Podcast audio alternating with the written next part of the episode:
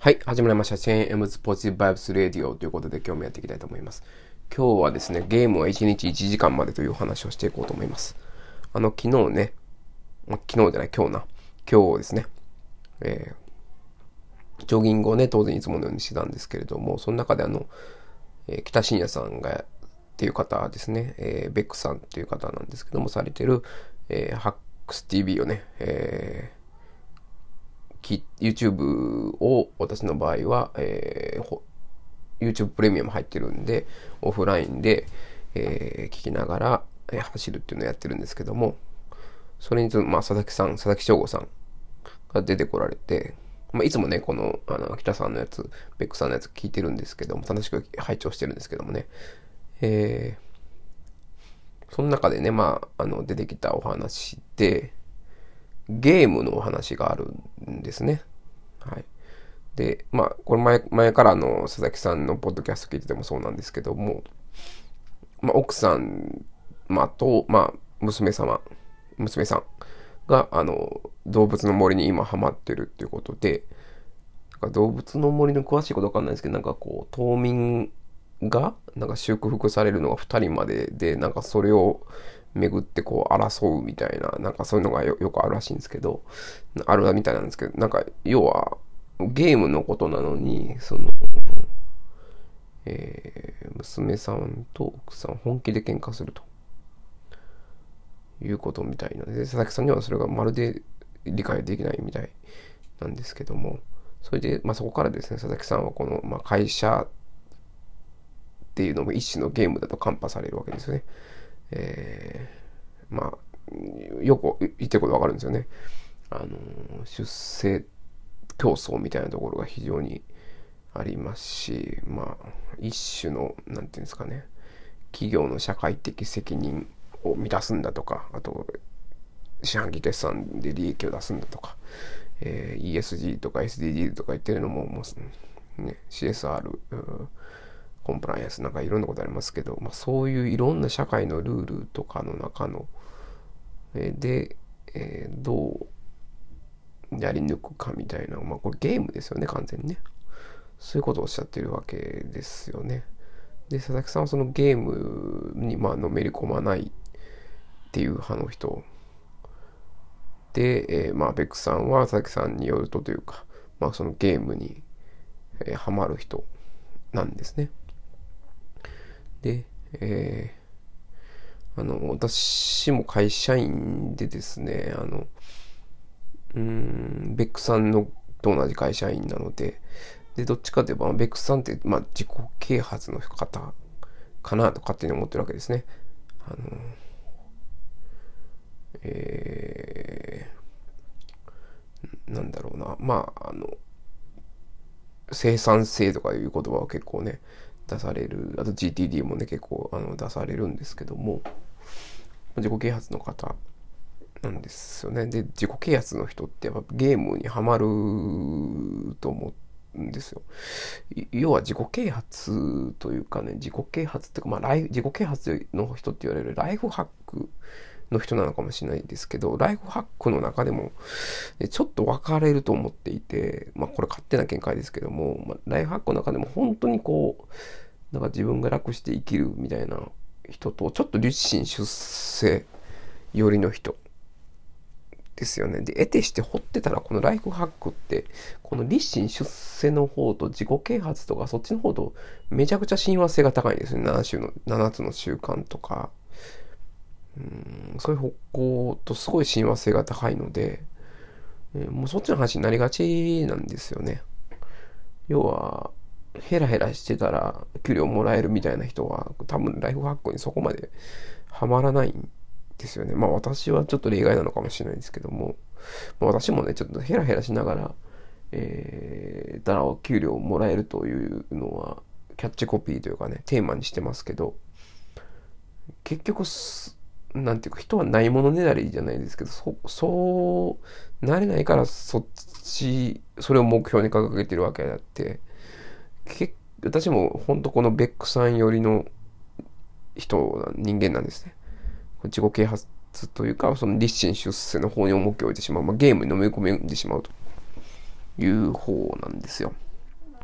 なので、ちょっと聞いててね、非常に興味深かったですね。はい。まあちょっと非常にマニアックな話をしてて、何の話をしてるかわからない話だと思うんですけど、あのー、サザンオールスターズの曲に、えー、戦う者たちに愛を込めてたっけ？えー、サザン好き、大好きだったんですけど、今も好きなんで、当然好きなんですけど、ちょっともうあんまりね、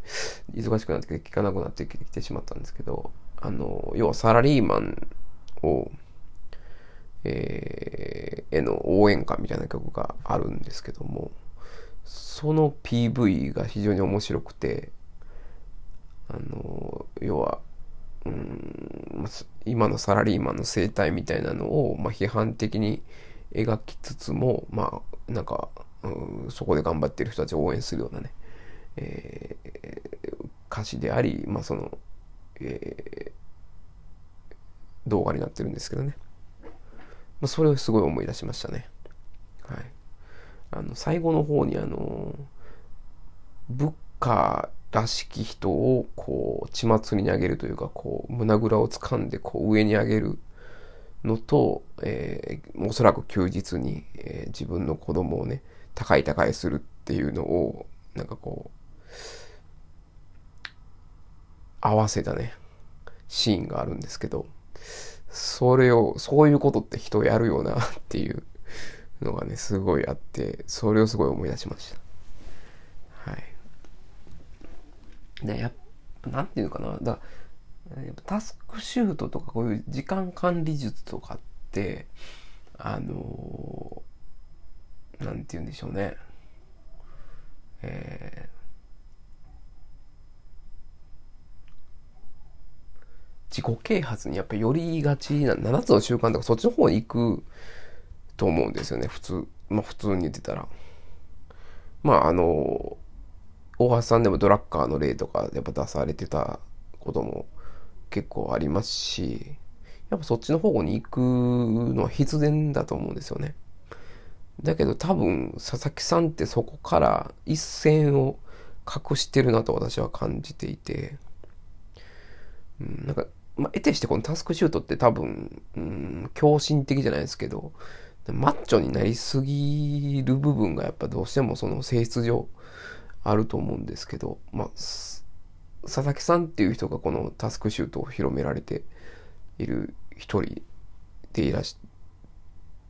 ゃるってことは、このまあタスクシュートの、うん、にとってすごい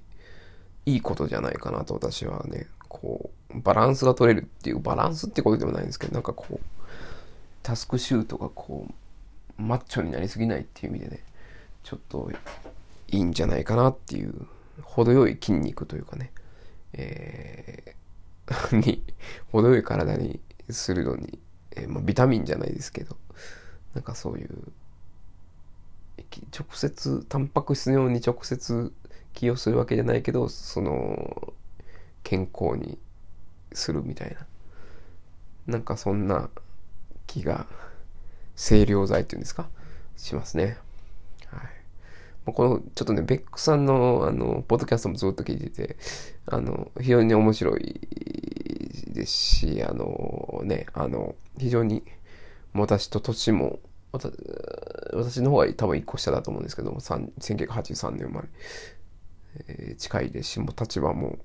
似ているところもあって、非常にこう、親近感を覚えますね。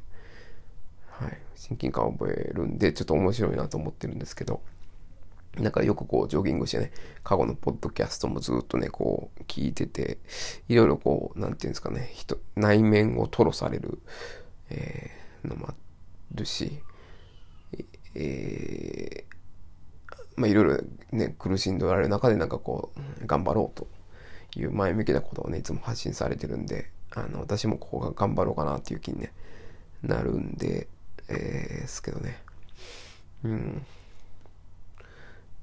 まあその中で、さてこのゲームは1日1時間までで子供に、まあ例えばゲームをやりすぎないように注意するように、やっぱ自分もね、自分にもこうやっぱゲームをやりすぎないように注意しようっていうようなことをおっしゃってたかなと思うんですね。で、そのゲームにのめりすぎないようにするっていうのは、こう、歩いたりとか、特に睡眠ですよね。